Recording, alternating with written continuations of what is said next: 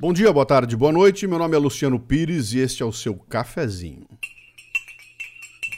Bom dia, boa tarde, boa noite, bem-vindo ao cafezinho. Primeiro a leitura do texto, depois o comentário para os assinantes.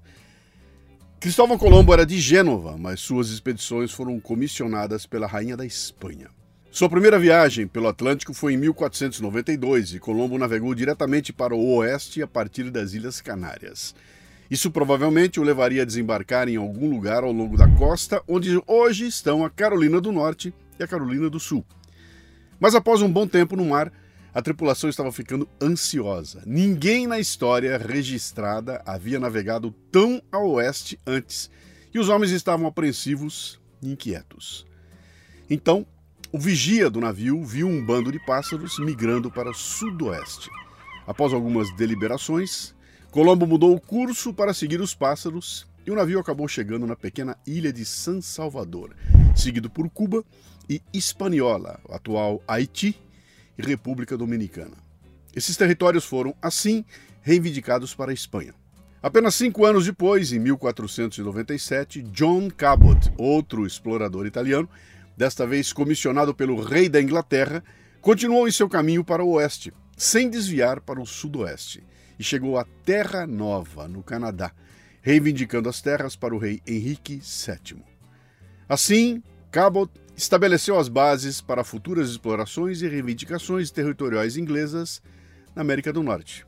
Conclusão: a escolha de Cristóvão Colombo de seguir um bando de pássaros migratórios, um detalhe que poderia ser considerado trivial ou relevante no momento, levou ao estabelecimento de zonas de influência linguística e cultural que persistem até hoje.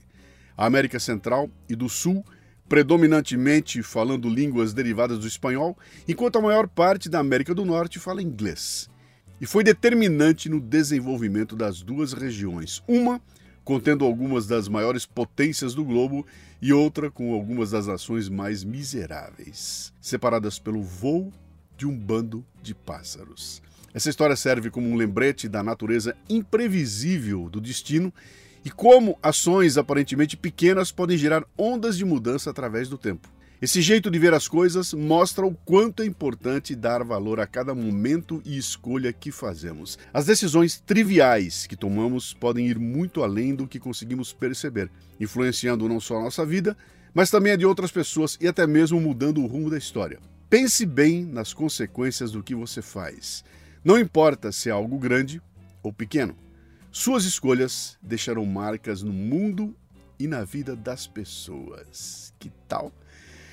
Aproveite um balo, né? tome uma, faça uma escolha agora. Entra aqui embaixo, deixa um comentário, deixa um like, deixa um dislike, compartilhe com as pessoas, torne-se membro do canal, ajuda a gente a fazer crescer aqui. Ó, aquela plaquinha de papel tem que virar uma plaquinha verdadeira com 100 mil seguidores aqui no YouTube e manda em frente. E agora eu vou fazer o comentário desse texto que é só para assinantes. Se você não é assinante, tem duas formas.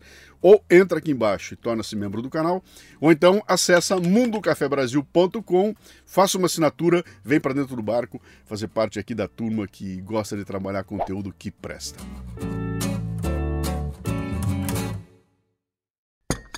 Este cafezinho chega a você com o apoio do cafebrasilpremium.com.br, conteúdo extra forte para seu crescimento profissional.